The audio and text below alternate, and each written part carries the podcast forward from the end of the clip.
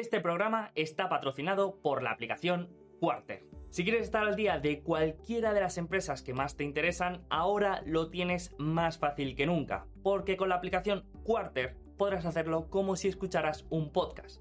Y es que en la aplicación tendrás acceso a todos los audios, transcripciones y presentaciones de resultados de cualquier empresa en los más de 15 mercados disponibles a día de hoy. Descárgala ya en tu móvil y descubre las novedades de empresas que han publicado resultados recientemente como Netflix, Interactive Brokers o Procter Gamble. La aplicación es totalmente gratuita y está disponible tanto para dispositivos Apple como Android.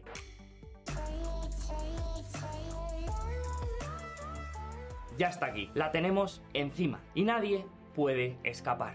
Querida familia de Alfa Positivo, la inflación ha llegado para quedarse, pero no en la economía, ahí ya lleva mucho tiempo. Donde ha llegado para quedarse es en la conversación pública. Según el presidente de la Reserva Federal, Jerome Powell, esta inflación estaría causada principalmente por los cuellos de botella que estamos viviendo a nivel global y que por lo tanto es transitoria. ¿Qué digo yo?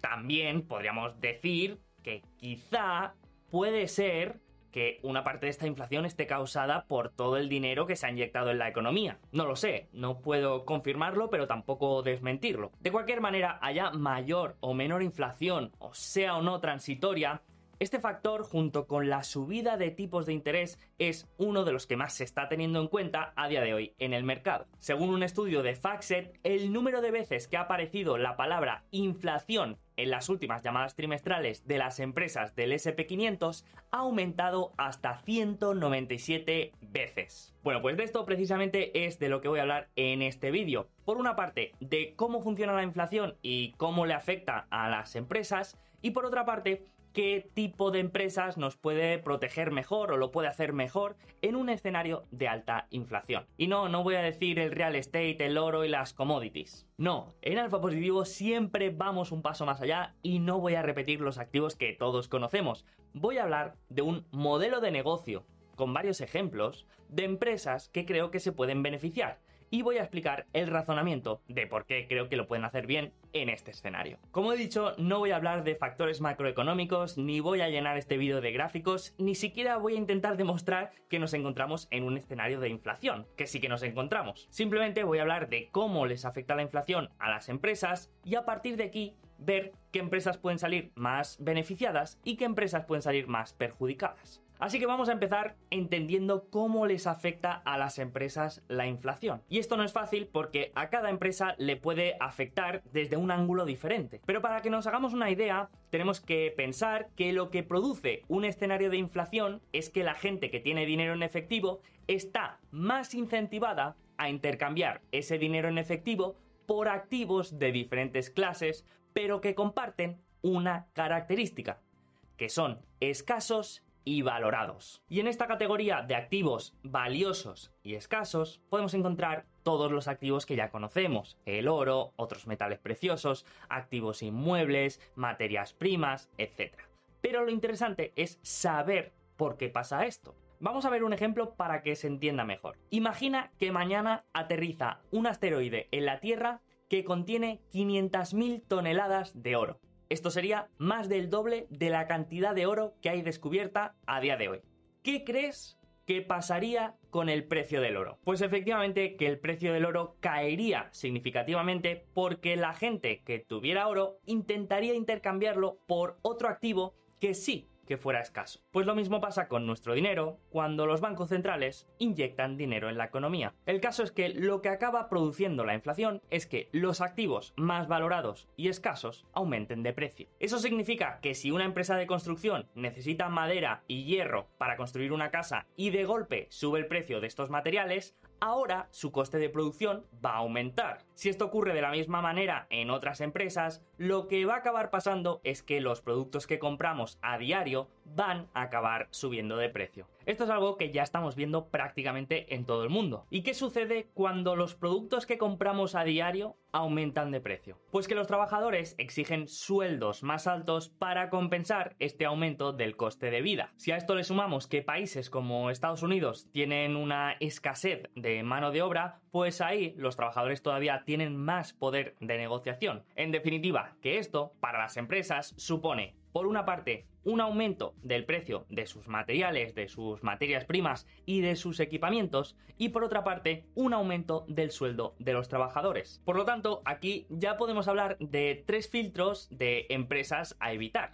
Por una parte, empresas intensivas en capital, por otra parte, empresas intensivas en factor humano y por otra parte, empresas sin capacidad de trasladar este aumento de costes a sus clientes. Si una empresa es intensiva en capital, significa que va a necesitar una gran cantidad de activos para conseguir generar ingresos.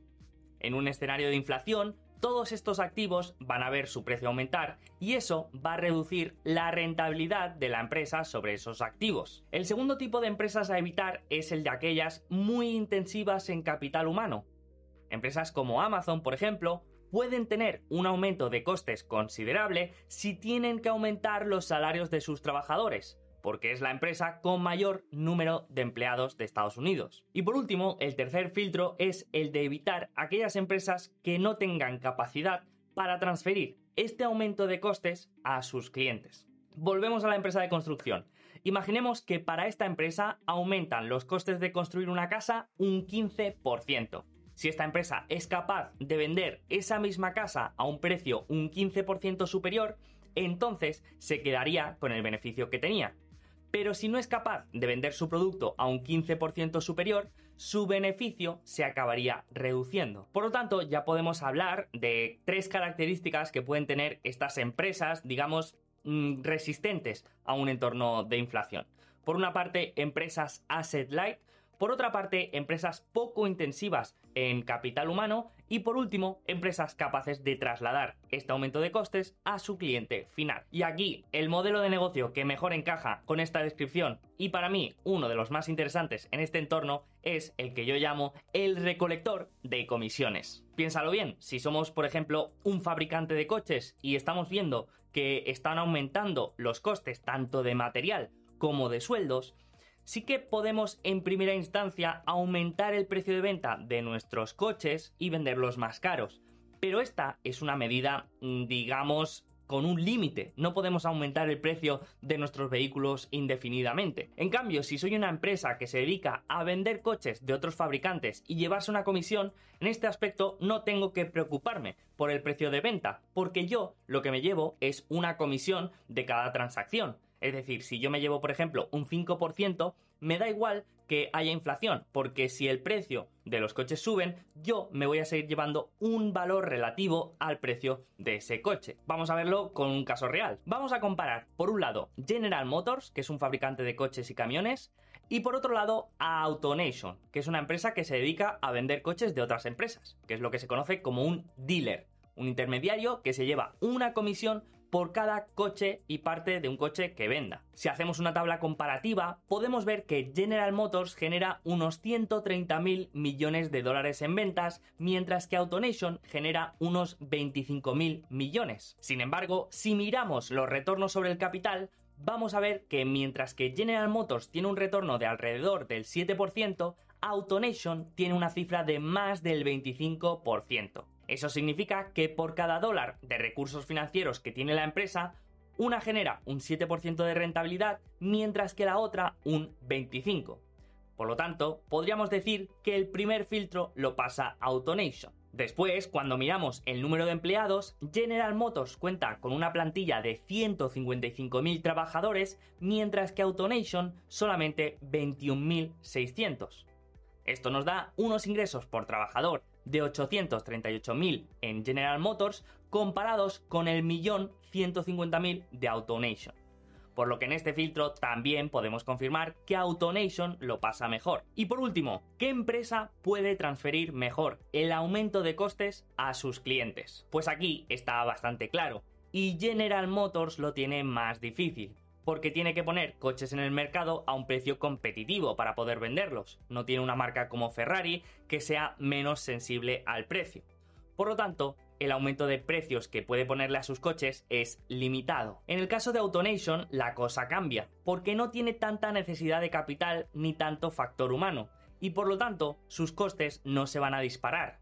Y además, sus ingresos son un porcentaje del precio final de los coches. Por lo tanto, si el precio aumenta, sus ingresos también aumentarán sin tener que renegociar ni subir los precios. Y este sería solamente el primer ejemplo, pero el mismo modelo de negocio lo podemos encontrar en otras diferentes industrias. En la industria de los metales, por ejemplo, tenemos empresas de minería como Freeport McMoran que se dedican a la exploración de terrenos para encontrar materiales y por otra parte tenemos a Mesabi Trust, que son propietarias de terrenos que ceden a las mineras para que exploten a cambio de un porcentaje de su producción. En este caso, Freeport es una empresa con un retorno del 20%, con un margen de flujo de caja libre del 12%, que no está mal, pero es una empresa que tiene 24.500 trabajadores. Por otra parte, Mesabi Trust es una empresa con unos retornos de triple dígito, de 169, con un margen de flujo de caja del 90%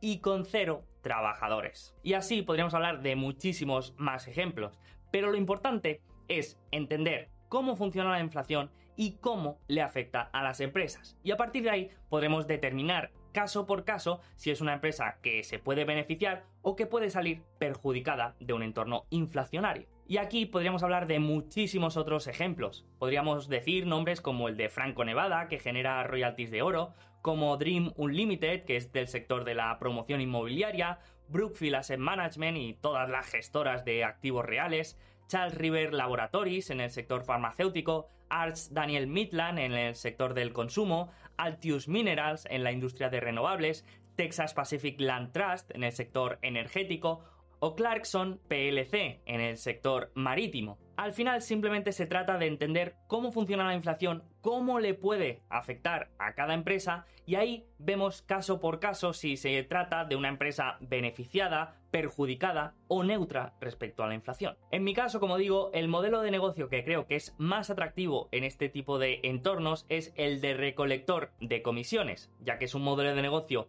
bajo intensivo en capital, lo que se conoce como asset light, bajo intensivo en capital humano y es capaz de trasladar de manera directa cualquier aumento de sus costes a su cliente final. Así que como vemos existen muchas alternativas interesantes a la hora de pensar en proteger nuestra cartera de este riesgo que supone la inflación. En el próximo episodio hablaremos del otro riesgo, el de subida de tipos de interés. Vamos a ver cómo afecta, eh, cómo afecta a las empresas también y qué empresas se pueden ver beneficiadas y perjudicadas. Así que espero que os haya parecido interesante y lo dejamos aquí. Nos vemos en el siguiente.